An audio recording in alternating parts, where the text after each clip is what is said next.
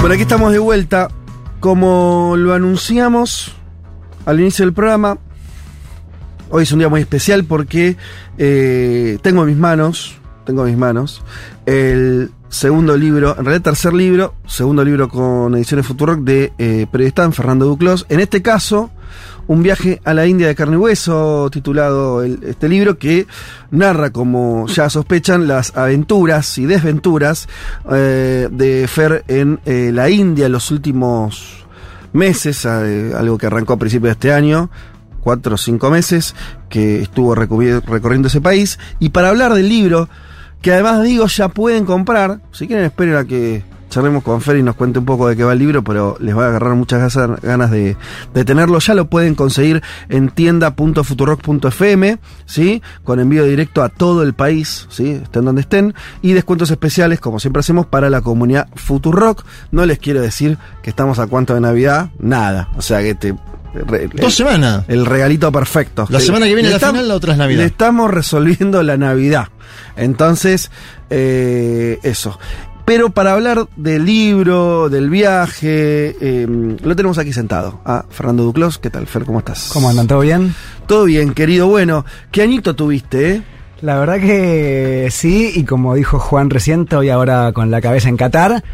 Pero bueno, de repente también estoy con la cabeza otra vez en India sí. porque no deja de ser algo lindo, ¿no? Y Juan que está acá sentado al lado mío lo sabe, digo, la, la- la adrenalina de de repente aparecer un libro nuevo con todo el trabajo que implicó, en este caso el viaje también, digo, una cosa que de repente uno dice, wow, bueno, finalmente es esto, ¿no? El viaje duró. eh, ¿Cuántos meses, Alfred? Empezó ¿Cinco? el 9 de febrero Sí. y terminó hace un mes, pero los últimos tres meses no están tan reflejados en el libro. Digo, hay un último capítulo, porque lo cierto es que después de India estuve en Tailandia, en Irak y en Egipto. Sí. Y hay una suerte de epílogo. Donde refleja eso último. Sí, a ver, donde refleja eso último y donde empiezo a contar ya cómo se ve India desde afuera, porque Claro. eso es algo que pasa mucho. A ver, vos vas a India, sentís algo, eh, lo que tengas que sentir, digo, la amás, la odias, es un país, como ya conté muchas veces, terriblemente intenso y estimulante, y te vas de una forma. Yo me fui, de hecho, y le voy a ser completamente sincero, pensando, no vuelvo nunca más. Sí. Pero porque, a ver, es demasiado cansador, te deja marcas en la cabeza, en el cuerpo, en todos lados.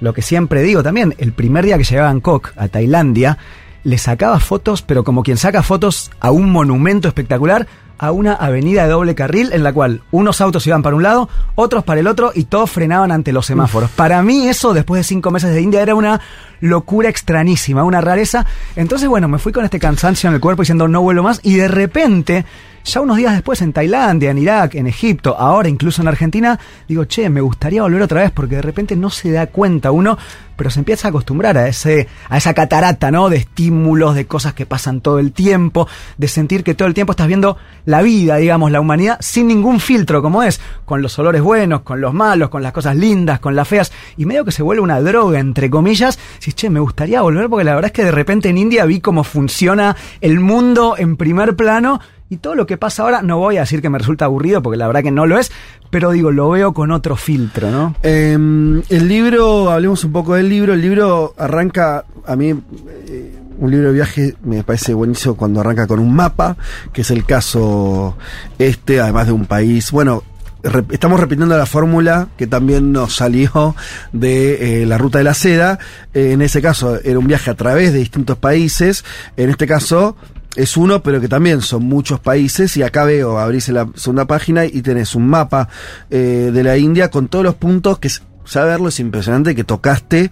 eh, y sobre todo veo una cosa acá, no sé, eh, como de- mucho en el norte y en el sur, más que en el, en el medio de la India. ¿Eso, cómo, ¿Por qué? ¿Es así? ¿Las cosas más inter- interesantes, las ciudades más interesantes están más al norte y más al sur y no tanto en el medio del país? No sé si se podría decir eso, se fue dando así, es cierto, Pero es ves verdad. este sí, sí, sí, sí, es claramente ¿no? así. Como- A ver, El norte es la parte más turística, podríamos decir. ¿Ah, sí? si y es lo que se llama el triángulo dorado. Digo, cuando vos vas a India por primera vez, si Sí. algún día vas, lo que te van a decir las agencias es el triángulo dorado. ¿Qué es este triángulo dorado? Empezás en Delhi, seguís a Jaipur, que es una ciudad dentro del Rajasthan, que es un estado bastante característico de India, y terminás en Agra, que es básicamente el Taj Mahal. Ah, Entonces, claro, bueno, en va. Hay 15 un días ahí. viste el Taj Mahal, estuviste en Delhi, la capital, Sí. viste la gran ciudad, viste el Rajasthan, que es la India señorial, la India en donde ves, por ejemplo, elefantes por la calle, Ajá. digo, esta cosa de palacios, de princesas, de este glamour muy venido a menos, pero no deja de ser un, un estado muy principesco eh, degradado, podríamos decir. Y el sur ¿Y el es la parte tropical, podríamos decir, y la parte más dravídica. ¿Qué es dravídica? Bueno, en India básicamente por la historia, y si nos, si nos retrotraemos miles de años atrás, hay una gran corriente de inmigración que son los arios, que llegan, no se sabe si desde Irán, si desde Asia Central, desde algún lugar en el norte, llegan a la planicie del Ganges. Porque, a ver, si en India hay tanta gente viviendo es porque tiene ríos y agua por todos lados. Esa es la gran razón. Bueno, esta gente llega a la planicie del Ganges, que básicamente donde está Delhi, donde está Agra. Ahí se establecen, ahí nace el sistema de castas, etcétera, etcétera, etcétera. Pero en India antes, en el sur, y probablemente habían venido o desde la o desde el sudeste asiático, Indonesia, bueno, de algún lugar por ahí, incluso se puede pensar en África, vivía otra gente, que son los dravídicos, que hablan, por ejemplo, un idioma que se llama tamil, que es muy conocido y que en algún punto fue vencido por el hindi, que es el idioma ario. Entonces vos tenés la India del norte, que es la India aria, podemos decir, de Ajá. acuerdo a lo que fue esta inmigración hace miles de años, y la India del sur, que todavía eh, reivindica muchísimo su legado dravídico. Es decir, ellos dicen, nosotros somos los indios originales en Mirá. algún punto. Por ejemplo, la gente del sur no habla y no quiere hablar hindi, porque para ellos en algún punto... El idioma nacional, entre comillas. El idioma nacional, pero que también para ellos termina siendo el idioma del De dominador, digamos, exactamente. Entonces, ¿cuál es el tema? El primer ministro habla hindi porque es el idioma nacional. Entonces la gente en Tamil Nadu, que es este estado, tiene que ver los discursos del presidente con subtítulos. En fin, es como dijiste, muchos países adentro de uno. Eh, hab- sigamos hablando de esto. El, el- libro, a ver, mm, si vos tuvieras que decir con, con qué, con qué el, el lector, la lectora se encuentra con eh, pantallazos de distintas indias, se encuentra con los temas que a vos te obsesionaron, eh, te- mm, no sé, te, un viaje más eh, de la otredad, ¿con qué, por dónde pasa el, el A ver. libro si tuvieras que, que definirlo un poco? Yo creo que es un poco de todo en el sentido de que quien haya leído el anterior, ¿no? Por la ruta de la seda, es bastante parecido en ese sentido, mezclando impresiones personales, que no son las protagonistas del libro, claramente no lo son, pero están, digamos, porque al cabo viajar por India también a uno le genera un montón Mm. de cosas en el cuerpo. Además es un diario de viaje. es un diario de viaje y uno va sintiendo que vos- cosas. que vos, Exacto, eh, uno va sintiendo cosas claramente. Y después, bueno, sí, obviamente, a ver, es imposible hacer un mosaico eh, completo Sí. de India en 320 páginas, creo que son, la verdad es que es imposible, pero también es cierto que como se sabe tan poco sobre Sí. este país, cualquier cosa que uno cuente, digamos, no deja de ser novedoso. Entonces, primero los capítulos están divididos por criterio geográfico, vamos a decir, y temporal.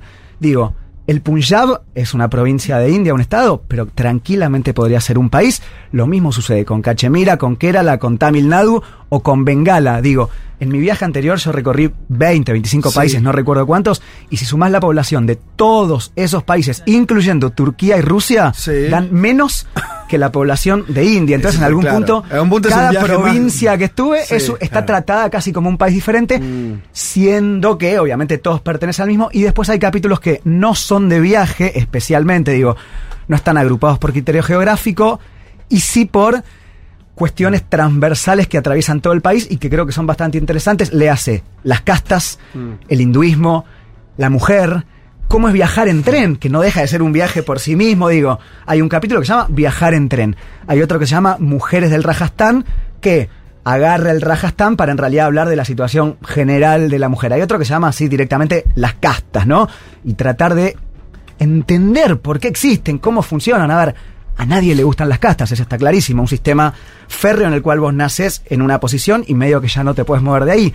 Eso es lo que todos tenemos más o menos claro. Ahora, uno después está ahí y dice, bueno, a ver, ¿Cómo hacían estos tipos para organizar un país de 1.400 millones de personas? Bueno, esta es la forma que encontraron. Tratar de entender un poquito, digamos, las razones que subyacen y a partir de ahí, obviamente, cada cual tendrá su opinión, etcétera, pero salir de esta mirada condenatoria tal vez desde el inicio y bueno, ver qué pasa de, de nuevo. Tratar de entender un No, país ver- que funciona completamente funciona. diferente Claro. al nuestro. Obvio. Fer, y ahí eh, pensaba un poco en lo que te preguntaba Fede de, de cómo está armado el libro y lo que contabas recién. Y ahí te pregunto si no había algo del anterior después de haberlo publicado. Decís, bueno, me quedé con ganas de hacer esto y pudiste hacerlo en este libro, ¿no? Pienso en el armado de capítulos, pero también en el tono. A ver, este salió mucho más fácil. La verdad es esa porque el tono ya estaba trabajado en algún punto del, del libro anterior. Yo ya había entendido más o menos hasta qué punto está bien hablar de uno, hasta qué punto también hablar de otras cosas, cuáles temas son los que pueden eh, pegar. Creo que este libro es un poquito más, eh, volviendo a esto que decís, más personal. Hay un capítulo que efectivamente hablo de mí, que se llama India, ante ti me inclino. El himno de India es Madre ante ti me inclino. Yo reemplacé la palabra madre por India, que es un poco esta cosa, viste, siempre se dice que India es el viaje interno también, ¿no? La gente que va a los ashram, a los votos de silencio, y dice, bueno, volví a India completamente diferente, lo que vi me cambió para siempre. Yo fui muy poco con ese espíritu, la verdad, pero de repente te das cuenta que estando allá sí, ves que el mundo funciona tan diferente a lo que vos estás acostumbrado, que quieras o no te empezás a replantear un montón de cosas sobre vos. La verdad es esa. Entonces, bueno, al final terminás haciendo un viaje interno, que es el que todo el mundo habla, solamente que en mi caso no llegué por el yoga, por la meditación y por el... Y por esta... eh, comer, viajar, amar. Ese, Exacto, no llegué por comer, viajar, amar, sino que llegué básicamente, pues también por comer y viajar. Comer, viajar, escribir. Exactamente. Pero digo, creo que este Pero para en algún punto es un poquito más personal, pero también porque me guste o no, eh, y lo acepte más o menos, mi figura tomó un poquito más de notoriedad después del primer viaje, entonces medio que no se podía evitar, ya no podía arrancar el libro desde la perspectiva de un mochilero que no tiene idea de dónde va, digo, era diferente la situación. Este, este viaje fue más preparado, más pensado. Bueno, lo pensamos del inicio. Digo, pensamos en el sentido que pensamos tu viaje con este libro que ahora se volvió real. Todo junto, en el otro no fue así. En el otro vos hiciste el viaje porque lo hiciste y, y las cosas sucedieron, Claro, sí. después. Eh, che, y lo que dijiste me pareció muy profundo esto de eh, la India, o sea, yo lo entiendo así la- lo que dijiste de no viajé, no, no empecé queriendo hacer un viaje interior, pero algo de eso terminó pasando.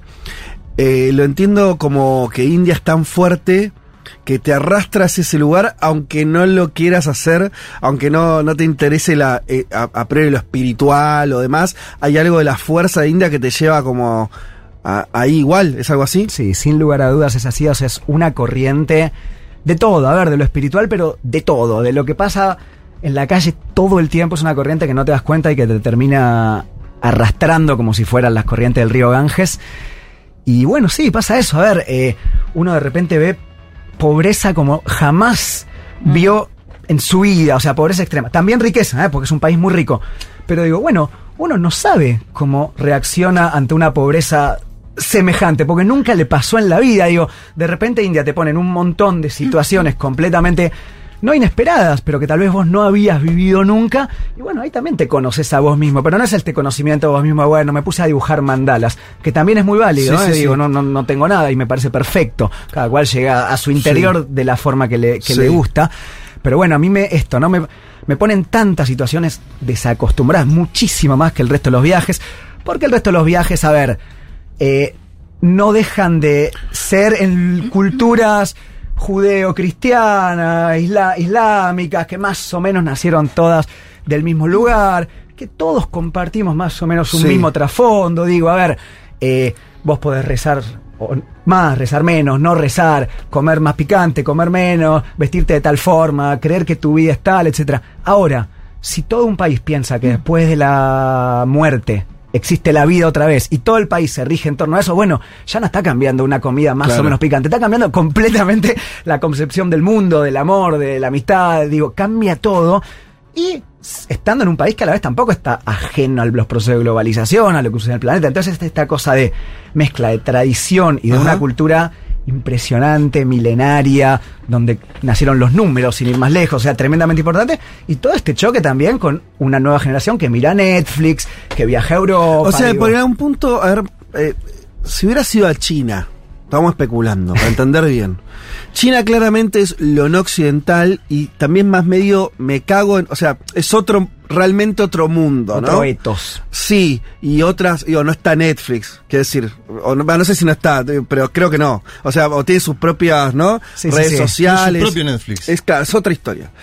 India es- no es occidental, pero al mismo tiempo sí, ¿no? Hay algo otra vez un mar más, más, más eh, contaminado en ese sentido, más mezclado, ¿no? ¿O no? A ver, acá no estoy 100% seguro de la respuesta. Creo que también depende de qué parte de la India, Claro. porque como te dije, hay mil países.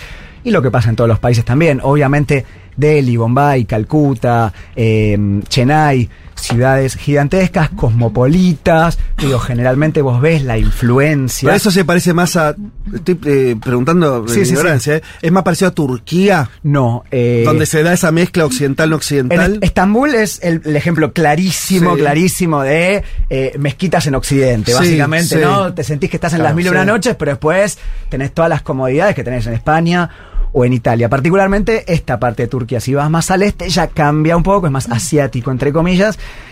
En India no, a ver, siempre se habla mucho, por ejemplo, del amor de los indios por el fútbol, ¿no? Eh, pero es solamente en dos estados, que Claro. ok, no dejan de ser, claro. no dejan de ser 200 millones de personas. Pero en Delhi yo no vi a nadie, a nadie en una ciudad de 30 millones de habitantes con una camiseta de Messi, de Cristiano Ronaldo, escuchando un despacito, digo, completamente alejado del mundo occidental, pero claro, después vos ves los consumos, después vos ves los actores del Star System de Bollywood cada vez más insertos en el planeta. Deepika Padukone, que es como la actriz del momento, va a estar en Qatar llevando la copa, el trofeo al estadio. Digo, los ves que están cada vez más metidos y que sin dudas tienen ese interés de India como potencia que se mete en el mundo y está clarísimo que es así. Y sin dudas, digamos, ¿no? Que, que, que se da esta suerte de eh, inmersión, inserción, no sé cómo decir, pero al mismo tiempo también, lo que te digo, en Delhi no ves una camiseta de. Messi, no escuchás reggaetón y te parece que realmente todos, absolutamente todos tus consumos del mundo occidental No desaparecieron, existen. no existen más. Y vas a otro estado y te sí aparecen. Y tal vez sí, te hablo de la comida, ¿no? No conseguís un sándwich de jamón y queso. No te estoy hablando de un asado con mollejas, que obviamente la vaca es sagrada, entonces no hay, Sí. ni de una milanesa de pollo. Un sándwich de jamón y queso y no conseguís, o sea, Mm. Todo, todo, todo diferente. Y al mismo tiempo, bueno, es un país que, como te dije, quiere meterse en el mundo. Entonces, este choque entre quiero meterme, pero al mismo tiempo quiero conservar lo mío, Mm. que es muy fuerte además. Bueno, está ahí como todo el tiempo y en el libro hablo bastante eso, de esta suerte de, de tensión, Claro, ¿no? Fer, noto cuando hablas eh, dos cosas. Como que hay un amor-odio constante. ¿no? Constante. Bueno, pará, te llevo a las dos partes del mapa, porque vos tenés Nueva Delhi, ya nos hablaste.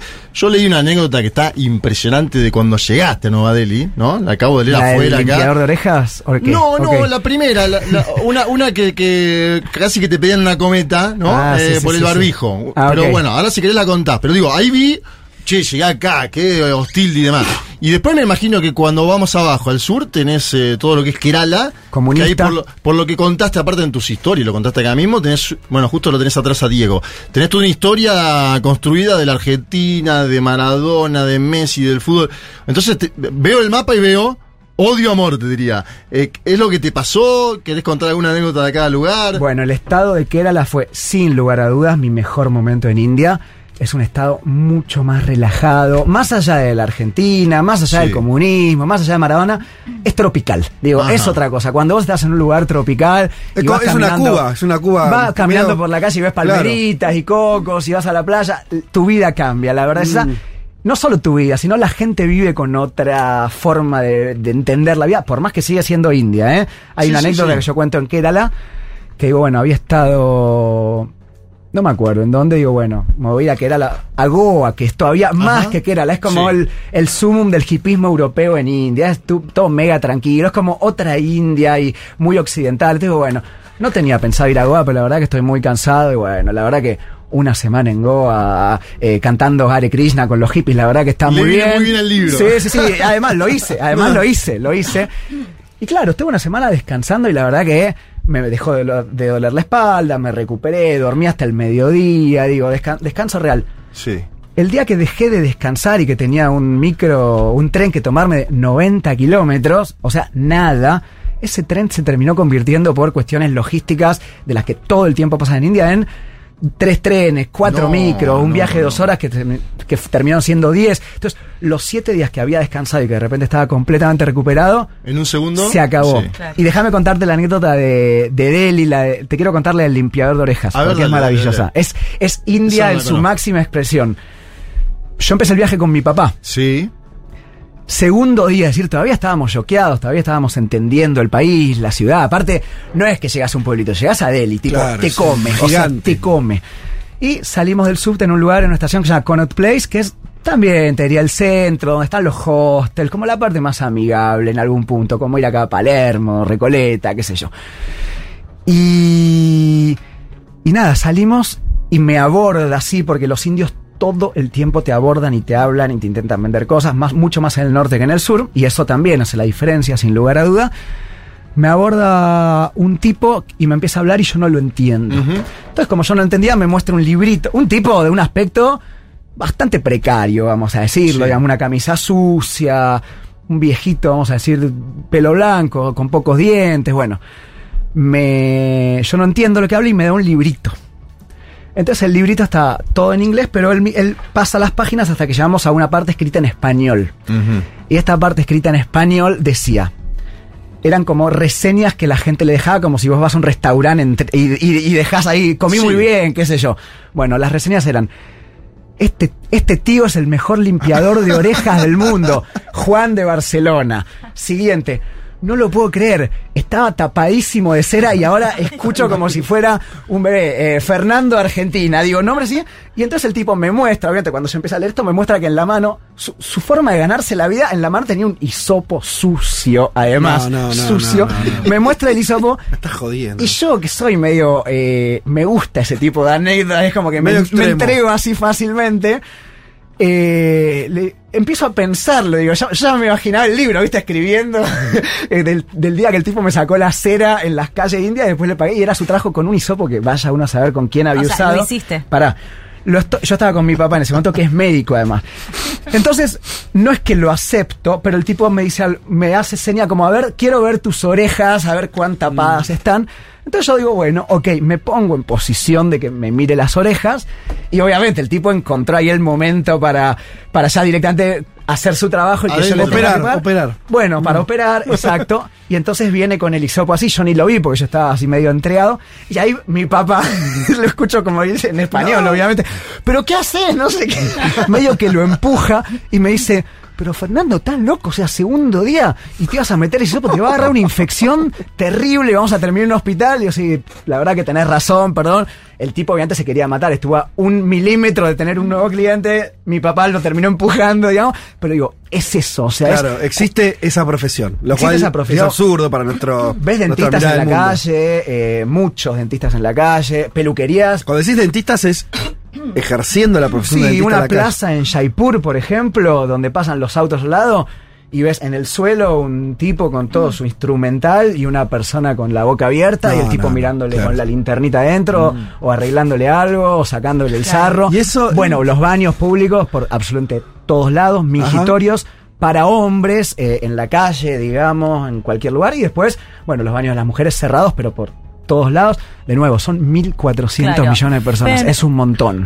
Y en ese sentido, vos decías de ver la pobreza extrema. ¿Tiene que ver con la pobreza o es la masividad también, no? Digo, porque ves acá pibes, por ejemplo, sacando basura de los tachos, me imagino que ahí lo ves en miles. Sí. Eso por un lado. Y por otro, inevitable preguntarte con qué prejuicio fuiste y, y qué te encontraste allá. Esto vos decías, bueno, un poco te terminás acostumbrando, ¿no? Pensaba, no sé, cuando viajaba en tren a Bragado y te dejaban viajar en el baño y ya era un escándalo y te veían los videos No, pegado no, no. a otros indios viajando.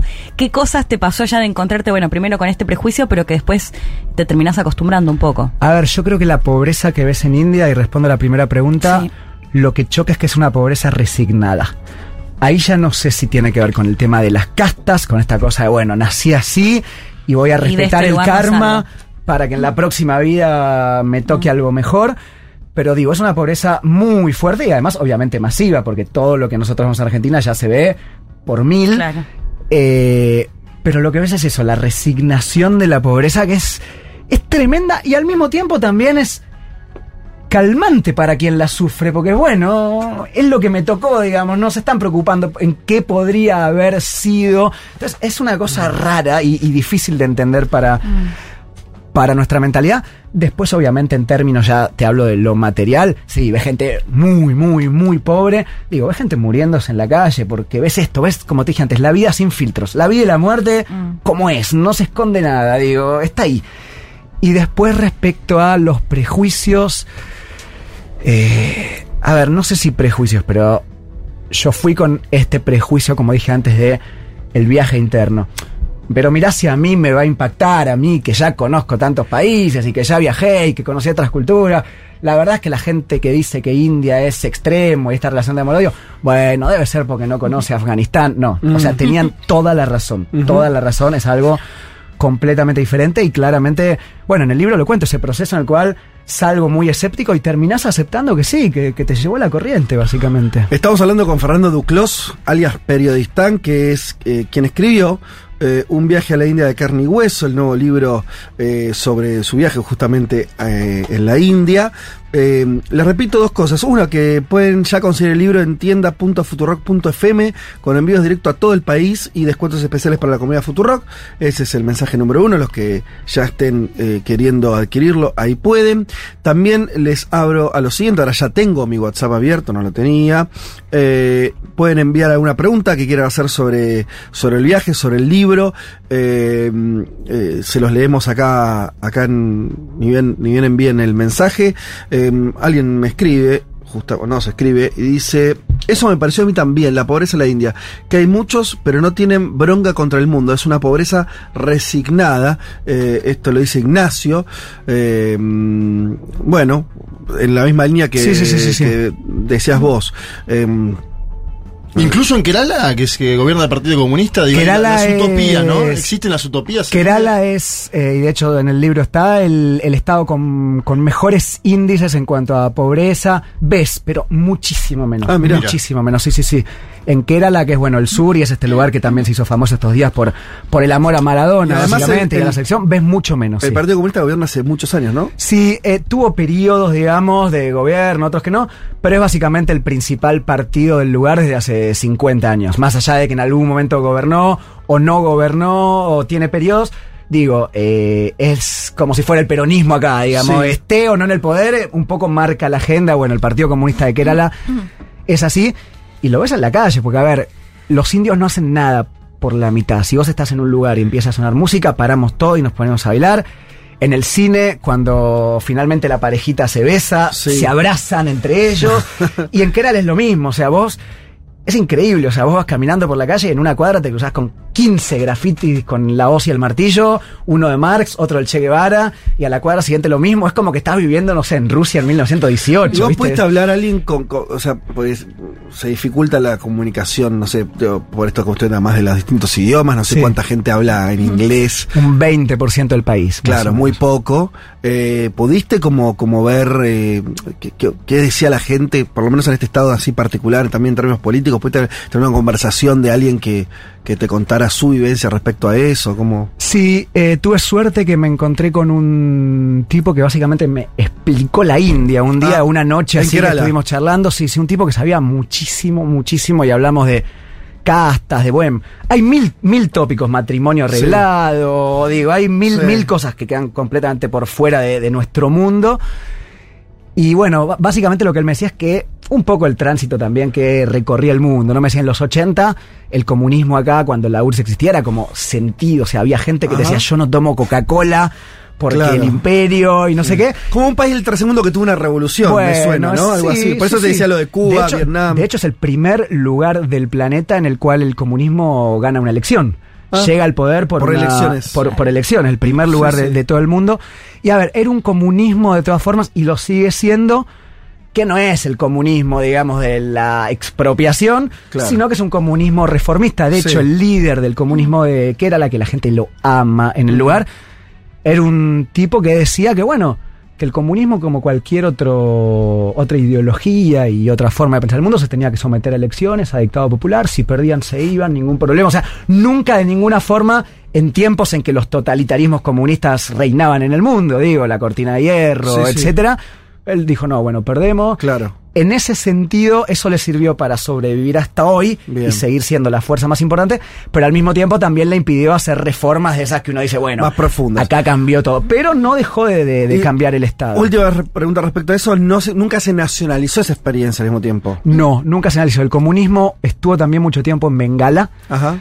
que ahí ya Bengala es otra cosa, porque Sí. es Calcuta, digo, es como antes estaba escuchando San Pablo, digo, es, una, Ajá. es un pedazo de ciudad que ya tiene trascendencia nacional.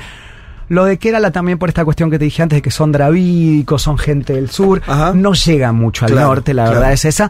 Pero ya cuando estamos hablando de Calcuta y de Bengala, bueno, es diferente. Pero ¿qué pasó? El comunismo de, de Bengala, a ver, pensá que las castas están metidas en todo. Y no deja de ser comunismo de casta. Ah, mira. Entonces, ¿De clase bueno, alta? Sí, clase alta, claramente. Entonces era un comunismo brahman, los brahmanes son la, la- la casta más alta, digamos, y en ningún momento se pudieron terminar de adaptar a, a los sentires populares. Bueno, es un, es un cruce súper interesante, ¿no? Hay comunismo y casta, y religión Sí, también, sí, digo, sí. Es, un, es un quilombo, la verdad es esa. Me, me- me desvela la figura de Narendra Modi. No te quiero meter en la figura en sí, sino en la aceptación. Porque siempre que voy a. Muchísima. Siempre que. Por eso, Muchísima. pero voy a. eh, AMLO, sobre todo, dice, ¿no? Muestran, AMLO siempre muestra el gobierno mexicano, que es el, segundo gobierno mejor valorado del mundo. Y en el primero aparece siempre Narendra Modi. ¿Cómo le explicás eso? ¿En qué lugares del país es? ¿A, a qué se debe? Mira, la verdad es difícil hablar de política en, en, en los imagino, sí, viajes. sí, imagino. Eh, mira, por lo que pude palpar, primero que todo, la importancia que indudablemente India tomó en el mundo en el último tiempo. De repente ellos ven que el mundo los respeta y tenés a Narendra Modi reuniéndose con Boris Johnson y tenés un indio como primer ministro o, o un, alguien, un hijo de la diáspora india como primer ministro en Gran Bretaña, Sí. la vicepresidenta de Estados Unidos también. Digo, este papel creciente de India en el mundo y de por primera vez dejar de ser un paria a ojos del planeta, a ellos les gusta mucho, se sienten muy orgullosos de, de esa India saliendo, ¿no? India fue un país durante mucho tiempo, pensemos que, por ejemplo, la gran revolución de Gandhi, digamos, en un momento es usar la túnica de fabricación nacional, digo, una cosa de India mirándose a sí mismo, ¿no? La industria nacional, eh, toda esta cosa, lo nuestro, el hinduismo, de repente sale esta cosa de la proyección, a ellos les encanta, los enorgullece y demás. Eh, después es un país que si vos ves los índices económicos, está creciendo un montón. Digo, la pobreza sigue siendo extrema en muchos lugares, y cuando digo extrema es realmente así. Pero si vos mirabas cómo era India en los 90, era todavía mucho peor. Eh, desde hace mucho tiempo, digo, por ejemplo, algo, un estereotipo que se suele asociar con India y que en el pasado existía realmente, que es la defecación al aire libre. Eso en la mayoría de los lugares ya no existe más, lo cual es un cambio de vida importantísimo para la gente. A ver, no estamos hablando de acceso a internet en todos lados, fíjate que estamos hablando sí. simplemente de un inodoro nada más, pero bueno, no deja de ser un avance, un super cambio. El tipo manejó bastante bien la pandemia, digo, en un país de 1.400 millones, es cierto que en un momento estuvo ba- bastante cerca del desborde, pero digo, todo el mundo se vacunó, India produjo vacunas, y la gran discusión, lo que tiene Narendra Modi es que es un lo que ellos llaman el hindutva, es decir, la hinduidad. Claro. Claro, India es un país eh, laico, por más que el 80% son hindúes, a diferencia de Pakistán, por ejemplo, que es un país musulmán. Eh, Eso es porque es distinto, te meto en terreno fangoso, pero es distinta la, eh, la religión o es distinto el liderazgo. O sea, hay algo del hinduismo que es menos político que, el, que, que, eh, que el- la religión musulmana o... Te diría que no, Mm. porque el Islam político es cada vez más importante en el mundo. No sé bien, porque a ver. No, por eh, eso el islam político sí, Dios, el hinduismo no es en ese sentido más Bueno. laico, entre comillas. Bueno, ¿Se entiende? Más históricamente sí, históricamente Claro. sí. ¿Y sabes por qué también? Porque en 1948, quien mata a Gandhi es un nacionalismo hindú. Y a los hindúes y al nacionalismo hindú de derecha le costó unos 50 años Ajá, recuperarse claro. Claro. de, de ese asesinato, Bien, digamos. Es un fanático el que lo mata. Sí. Pero bueno, finalmente, a fines de, los de, de la década del 90 llega. Y ahora con Narendra Modi, digo, para quien no lo entiende, a ver, India es un país laico, eh, que funciona de manera laica, como Turquía, por ejemplo, que es un país que la gente es musulmana, pero las instituciones son laicas. Vos vas al colegio laico, Sí. te casás de forma laica, eh, todo es laico, pero hay una gran mayoría hinduista, pero hay un 20, un 15%, vamos a decir, de musulmanes. ¿Y viste algo de esa tensión? Sí, lo vi muchas veces. Eh, a ver, lo vi muchas veces No tanto que yo lo vi, que me crucé, porque tampoco es que suceda en las grandes capitales, pero es leer un diario indio cualquier día, cualquiera, ¿eh? y te vas a encontrar con tensiones de castas siempre y con tensiones interreligiosas muchísimo. Pero a ver, las tensiones interreligiosas muchas veces son por... eh, hoy es la fiesta de eh, Ganesha y cuando pasamos con la procesión de Ganesha por el barrio musulmán, los musulmanes empezaron a alabar a Alá. Digo, cosas de ese estilo. A ver, en India es algo que a mí me sorprendió muchísimo. La política es, la calle, es la vida.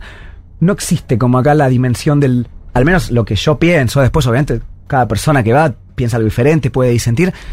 Pero no existe la dimensión del debate parlamentario. No, la política es. ¿Dónde tenemos el, el agua? Digo, eh, ¿por dónde va a pasar nuestra procesión? Eh, ¿dónde- Sí. qué, qué casas van a demoler para que haya más espacio? Que siempre terminan demoliendo las casas musulmanes, por ejemplo, en Delhi. Ajá. Digo, cosas de ese estilo. Y de repente también demuelen una mezquita. Pero al mismo tiempo también me es noticia del sentido. Bueno, pasó la procesión por tal lugar, hacía 40 grados, y los musulmanes, o los hinduistas, o quien sea, les dieron agua y, y los ayudaron a, cargar los ídolos. Digo, la tensión está todo el tiempo porque además es un país en el cual no hay espacio. Todo se ve, todo se sabe. Yo me acuerdo que el primer día que llegué le pregunté al primer indio que conocí, Pranit, hinduista, como la gran mayoría del país, le digo, ¿y conoces musulmanes? Me dice, claro, porque acá conoces, a- o sea, todo el mundo, en el bar vivís a dos centímetros de la casa al lado, las terrazas se comparten, muchas veces las casas están divididas por sábanas más que por pared. Todo el mundo sabe todo el tiempo todo lo que pasa, pensar que los recursos muchas veces son compartidos, o sea, no todas las casas ponele tienen agua, entonces bueno, hay que gestionar para la cuadra el pozo de agua para que, para que la gente se bañe. Al mismo tiempo que te cuento esto, también te cuento que en India está el porcentaje multimil millonarios Sí. mayor del mundo, digo. Pero en ese sentido la política es eso, la política es la gestión de la calle, de la vida, no, es, no existe esta cosa, en los noticieros ves gente, no ves políticos, la verdad es esa. Entonces, no sé por qué bien estaba diciendo esto, me desvié. No importa, está bueno igual. No, está bien. Sí, sí, eh, estamos tratando de, de- de, algo tan difícil, prácticamente imposible, que es el traslado de la experiencia. Un poco la idea del libro es eso, ¿no? Es como, eh, digo, es algo medio imposible, pues las experiencias no se trasladan, pero al mismo tiempo uno todo el tiempo estás eh, combatiendo esa, ese eslogan. Eh, el libro es un poco eso, esta charla también es, es alguien que, que se tomó el, digo, yo valoro mucho, para mí es una de las cosas, eh, lo, lo fui aprendiendo con el tiempo, justamente, que el gran compromiso es el tiempo, ¿no? O sea, vos qué hiciste, ¿cuál, es, cuál fue tu compromiso? Decir, che, me voy a ir cinco meses, algo que prácticamente nadie puede hacer, o Sí, nadie sí. quiere hacer. Lo mismo que hizo Juan, ¿no? También me voy a ir a Chile. Eh, X un tiempo largo. tiempo, sí. Eh, y, y sobre eso, ¿no? Voy a después contarles lo- cuál fue mi, mi experiencia. Eh, y me parece que estás intentando, intentando eso. Eh, bueno, acá hay- te traslado algunas preguntas. Mariana, desde Viedma, nos escribe y dice, consulta cuántas deidades hay en India. Bueno, a ver, te puedo decir que ninguna, pero también te puedo decir que 3 millones. ¿Por qué? Mm, Primero que todo porque el hinduismo no tiene una autoridad jerárquica como Ajá. dijéramos el Papa. sí. Por eso es que también se ve tanta profusión de gurúes, líderes espirituales, Claro. sectas, medio que cada uno entiende el hinduismo Bien. como lo quiere entender, digo. Está la, esta anécdota que, que- que- que se vio en los videos de Futurock del templo de las ratas. Bueno, es un templo y una eh, particularidad de algunos hinduistas que piensan que hay que alabar a las ratas como deidades, pero no es que todo el hinduismo. Entonces, Claro. ahí vos puedes encontrarte con de todo, diríamos. A ver, ¿por qué decimos que el hinduismo mucha gente lo entiende como que no hay ningún dios? Porque en última instancia todo lo que existe es todo, ¿eh? Una representación del Brahman que sería como la realidad inmutable y eterna y, y trascendental. Entonces uno dice, bueno, sí, hay muchas deidades, hay muchas cosas, pero en realidad no existen. To- lo único que existe es eso último. Entonces Claro. uno puede decir, bueno, el hinduismo es una religión no teísta. Pero al mismo tiempo sí, vos tenés a 18 mil millones de deidades. Las más importantes son Vishnu, Shiva, Parvati, Saraswati, Ganesha, el elefante, Hanuman, el mono. eh, cada una de estas deidades tiene un montón de avatares. Es decir, vos no te encontrás a las de... eh, Shiva no baja a la tierra como Shiva. Baja, vamos a suponer, en forma de jabalí. Entonces hay un avatar de jabalí del dios Shiva que en tal lugar se lo venera de tal forma. Y este dios jabalí cuenta la historia que se encontró con, estoy inventando, ¿eh?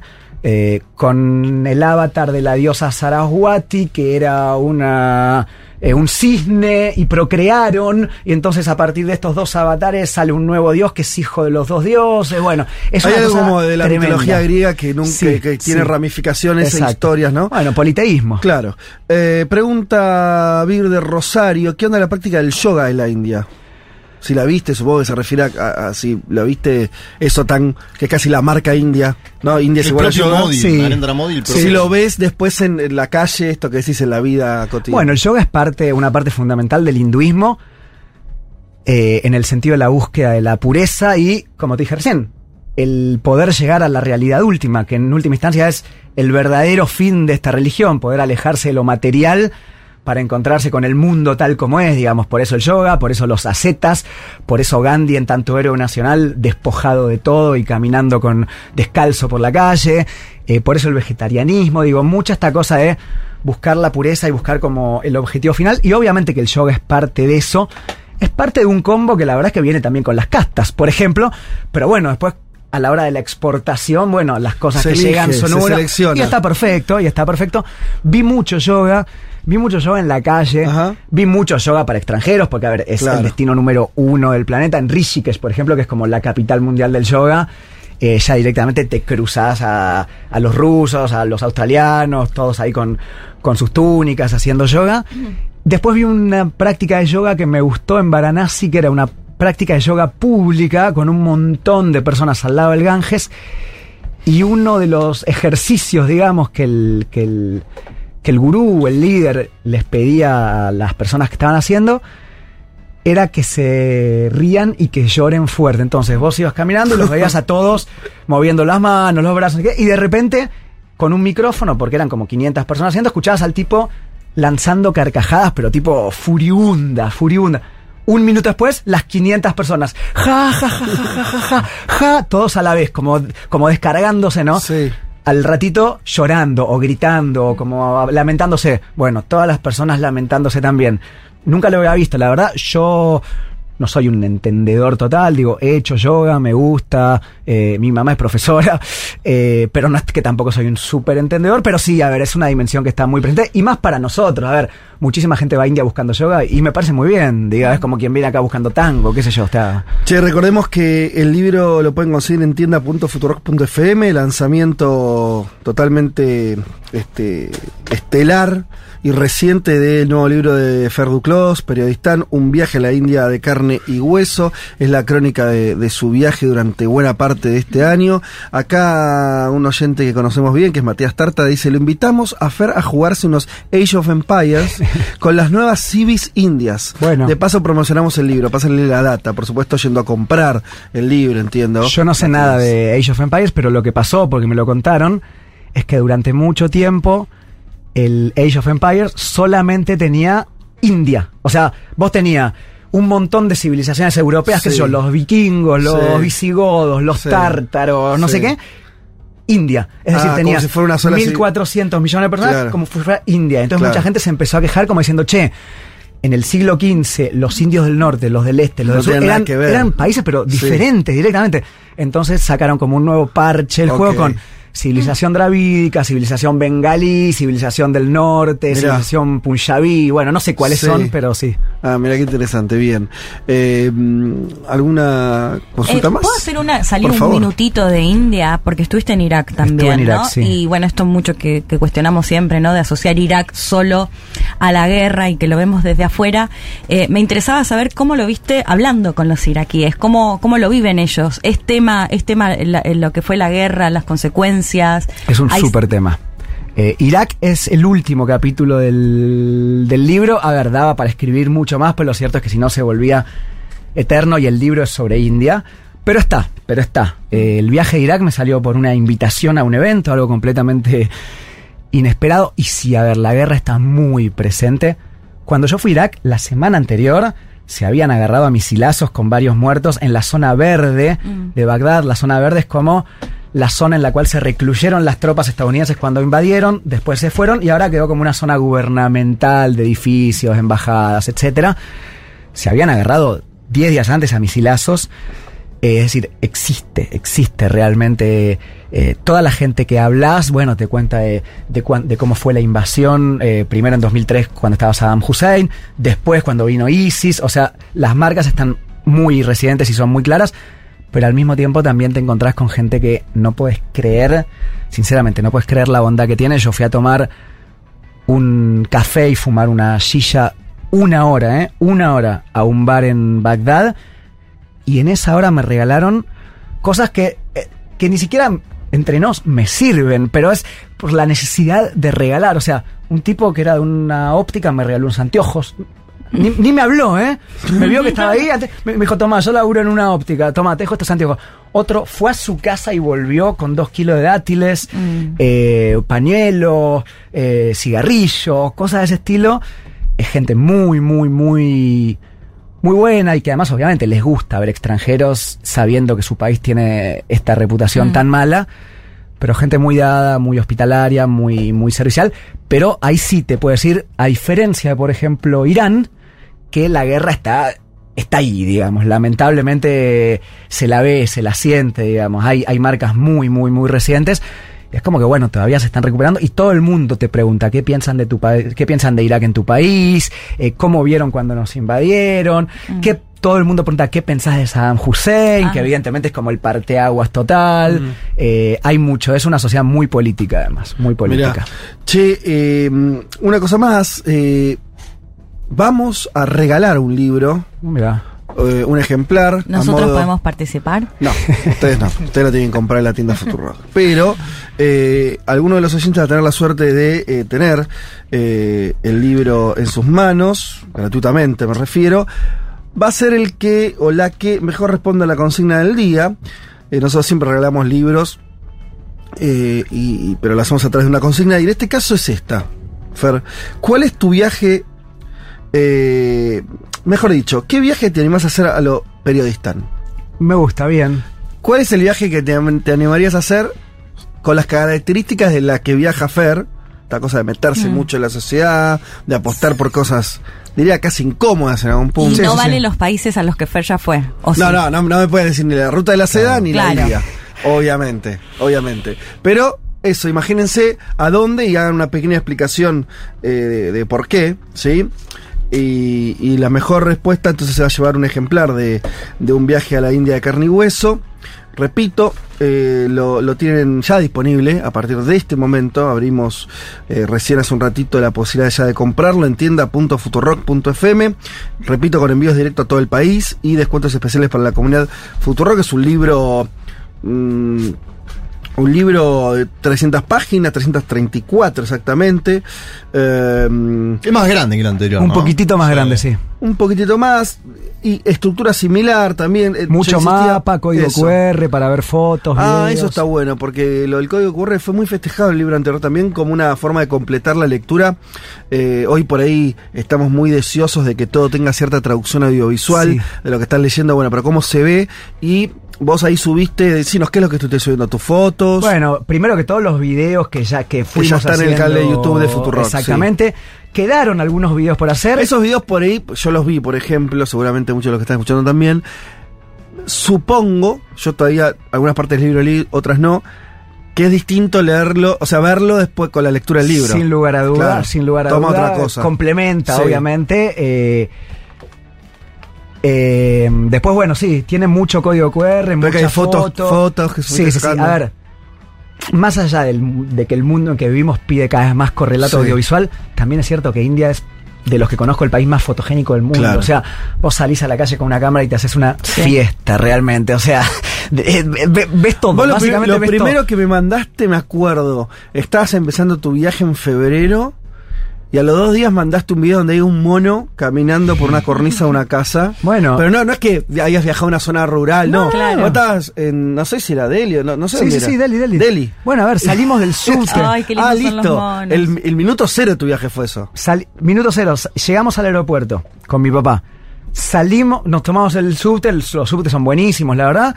Salimos del subte en el centro de Delhi, unos monitos ahí. Fue, fue como, ok, listo, bienvenido a India. Acá no hay colchón, acá no hay filtro, como llegaste, listo, se acabó. Claro.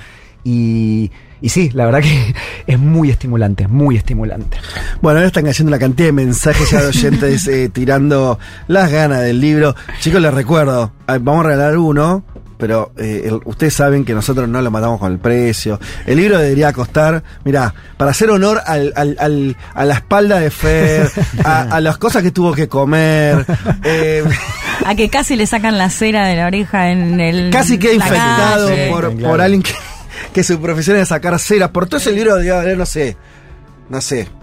Tres veces más Cinco lo mil sale. dólares cada ejemplar. Pero no vale eso, justamente. Eh, En eh, ese caso venderíamos dos, tres y estamos hechos, ¿no? Por eso. Eh, el libro es súper ac- accesible. Ustedes eh, hagan solamente el ejercicio de ver eh, cuánto vale y cuánto vale cualquier libro en, en- en una librería Déjame- eh, comercial. Entonces, parte de todo este programa que arranca pensando con Fer el viaje, pensando en que movía ya en un libro, se concretan que está el libro, pero además hicimos un libro que pueda tener cualquiera, ya sea para lectura propia, para regalar, eh, mega ac- accesible. Así que eh, a- ahora ya empieza a depender de ustedes. Nosotros hicimos todo el laburo, Fer se la rebancó, eh, además de hacer el viaje, chicos, hay que hacer un viaje después, hay que escribirlo, ¿eh?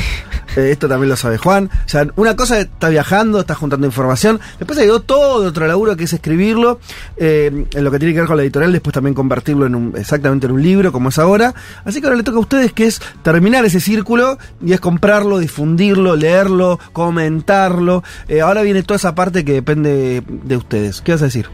Primero que eh, la idea de- del libro y del título, esta India de carne y hueso, Sí. surgió de esta realidad que existe que lo único que parece interesar y existir en lo poco que hay escrito sobre India es esto, el yoga, la meditación, los mandalas, como si los indios fueran gente que se levantan y meditan desde las 7 de la mañana hasta las Seres 11 espirituales, 100%. olvidándose que Sí. hay un país real, básicamente, Claro. y que sí, a ver, la meditación es súper importante y lo espiritual también, pero además hay un correlato desde lo material que es imposible de obviar y más en un país de estas características.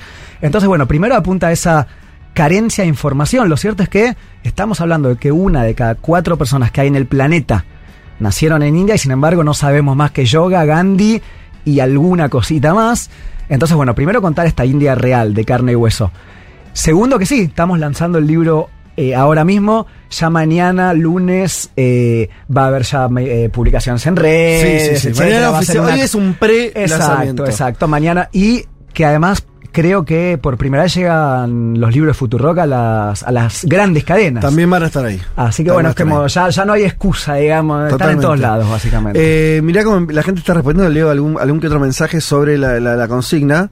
Eh, en este caso, Mau dice, el viaje que siempre tuve ganas de hacer, lo tengo todo planeado en cuaderno con mapa, precio y todo. Es Wow. el transiberiano y transmogoliano en Rusia, Mongolia, China. Atraviesa 10.000 kilómetros, pasa por todo tipo de culturas, idiomas, paisajes, climas, un sueño suspendido momentáneamente por la guerra. Claro. Eh, y, a- y adjunta como prueba, efectivamente, páginas de lo que es eh, este proyecto que él tiene. Se acerca mucho a la victoria este. Dice, y y mire, por lo menos le está poniendo muchas ganas, tiene todo un mapita, es muy conmovedor, eh, dibujado eh, el mapa y también ha anotado muchas cuestiones de qué quiere hacer.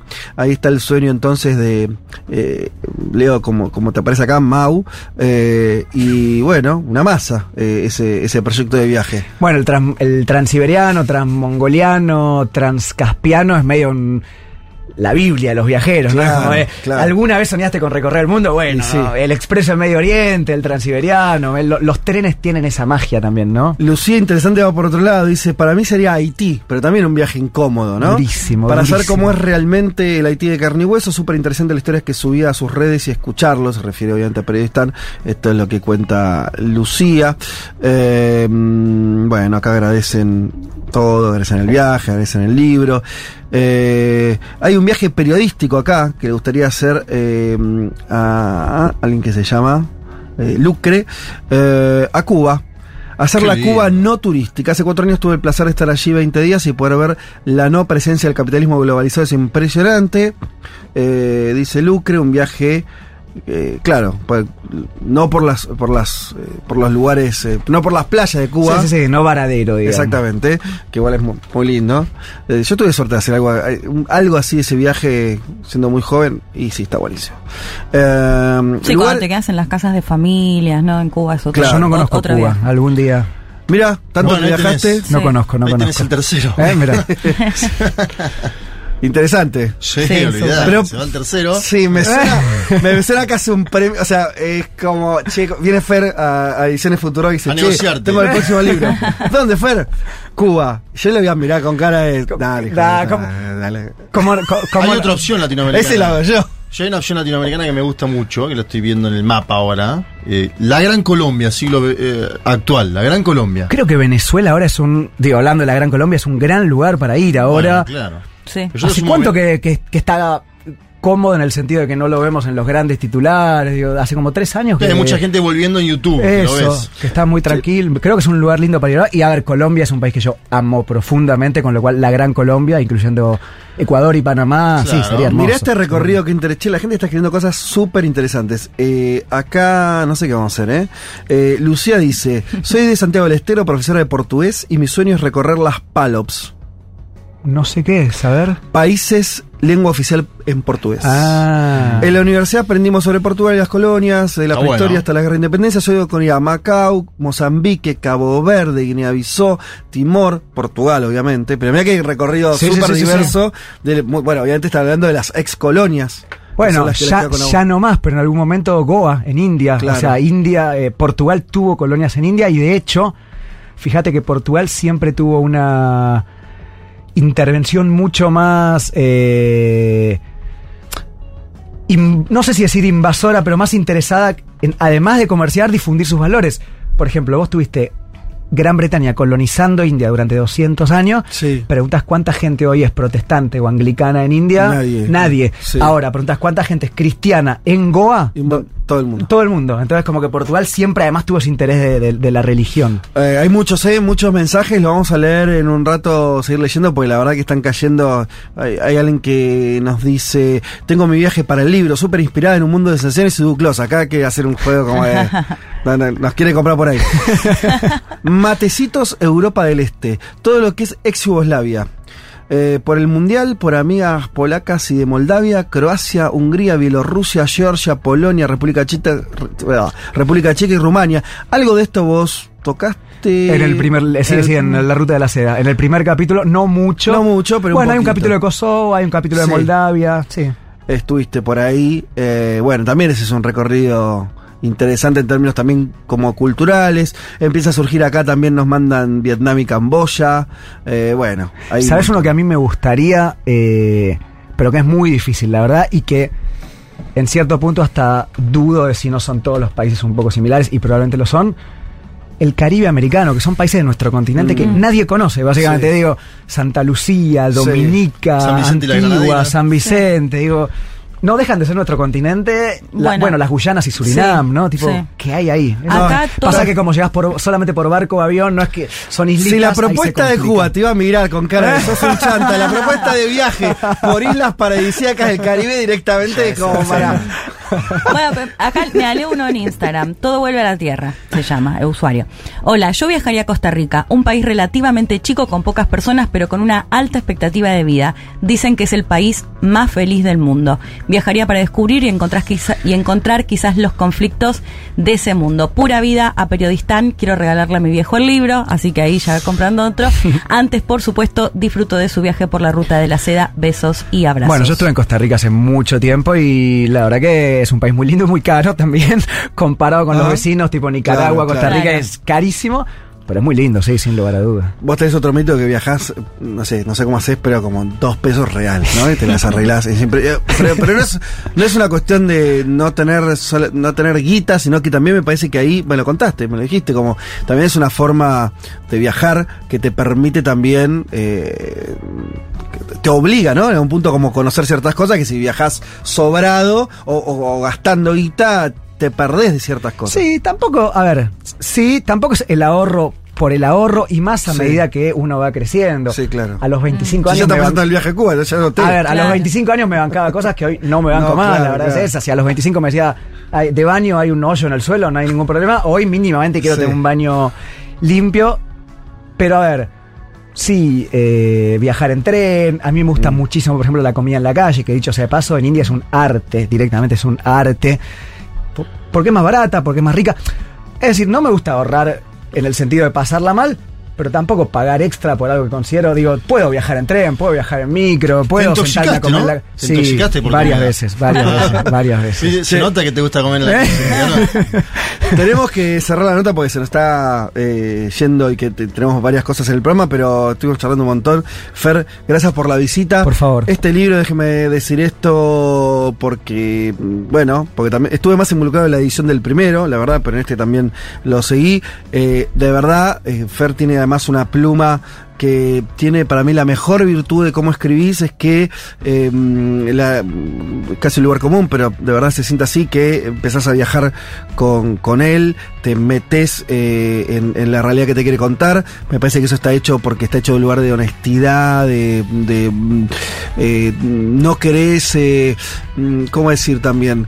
No te encontrás con sobrelecturas enroscadas en el sentido de que eh, no te pones vos tanto en el centro eh, y dejás, eso a- un espacio en el que uno también puede entrar, ¿no? Eh, cuando vos... mm, lo más importante de un cronista es que, que, que cuente bien. Esto parece una pavada, pero es medio todo el asunto, Sí, sí, ¿no? Es contar bien algo y, y no es tan fácil contar bien lo que uno ve, eh, porque justamente vos tenés que ahí traducir imágenes, sensaciones, olores, y eso es lo más difícil de la literatura, traducir eso. Bueno, eso me parece que vos hay un punto que lográs ahí, y también eh, me parece que el otro secreto, entre comillas, es esta idea de que es un argentino en esos lugares. Hay algo ahí, cuando vos te pones en la cuestión de la nacionalidad, me parece que lo haces para también eh, llevar, llevarnos al, al resto, ¿no? Es como decir, sí, soy todo el tiempo yo, Fer, de Parque Patricio, Sí, sí, sí. estando en lugares un poco extraños, y eso... Eso también sirve a lo que voy con todo esto eh, es para que los oyentes eh, realmente se interesen, eh, tengan el libro porque me parece que no lo va a decepcionar lo más mínimo eh, y es una lectura al mismo tiempo súper relajada en el mejor de los sentidos y no son todas virtudes que hacen mm, eh, vivimos, vivimos en un mundo muy grande que al mismo tiempo lo vivimos siempre a través de las redes sociales entonces insisto con esto eh, démosle bola a alguien que se tomó el trabajo y el tiempo de hacer otra cosa. Que de- dejar las redes sociales, a pesar de que sos alguien que está mucho sí. ahí, pero eh, te tomaste el tiempo de recorrer, de caminar, hablar con gente. Es algo que es una costumbre que se está perdiendo. Entonces, eh, bueno, medio que eso hace que todos nosotros un poco tengamos un, un reflejo de esa experiencia al menos. Bueno, Así que- gracias, gracias por los elogios. Tengo que leer todavía y hablando de, de Crónica de Viaje, el libro de Juan, que leí un par de capítulos, me lo voy a llevar Sí. ahora. Eh, pero que también me esperaba, conociendo a Juan, eh, también un poco más de, de, de- de análisis sociopolítico. Me encontré con Crónica de Viaje, un capítulo que habla con los mineros, sí. digo, así Bueno, que me, me- eh, me gustaría mucho leerlo también. En el sentido son libros distintos en el registro, porque Juan va a buscar un problema político, ¿no? Es una- Claramente. una pregunta política o, o varias preguntas. Bueno, pero en la calle, digamos. Totalmente, pero al mismo tiempo son dos crónicas. Por eso, Eso, digo, eso. una de las cosas que, Ah, nos- que nosotros de la editorial queríamos hacer era, era, eh, darle mucha bola a ese género que a mí me parece de los más lindos que hay. eh, y son bien distintos, pero al mismo tiempo tienen ese punto en común. Así que recomendación a los que se escuchan. No tienen un libro, tienen dos libros para el verano, para las Para la vacaciones, para la Navidad. En dos Sí. fines de semana en De, Navidad. de verdad, además son dos libros que no me imagino quién no puede leerlos. Posta, ¿eh? Eh, no, no tienen límite de público, en serio le digo, y, y hasta de intereses. Es muy difícil que no te guste, que no te enganche este el libro. No, es, de- realmente, de- digo, más allá de, de- de- de los elogios que agradezco y demás, digo, sin hablar de mí y hablando de India, es realmente un viaje a otro mundo. O sea, la verdad es esa.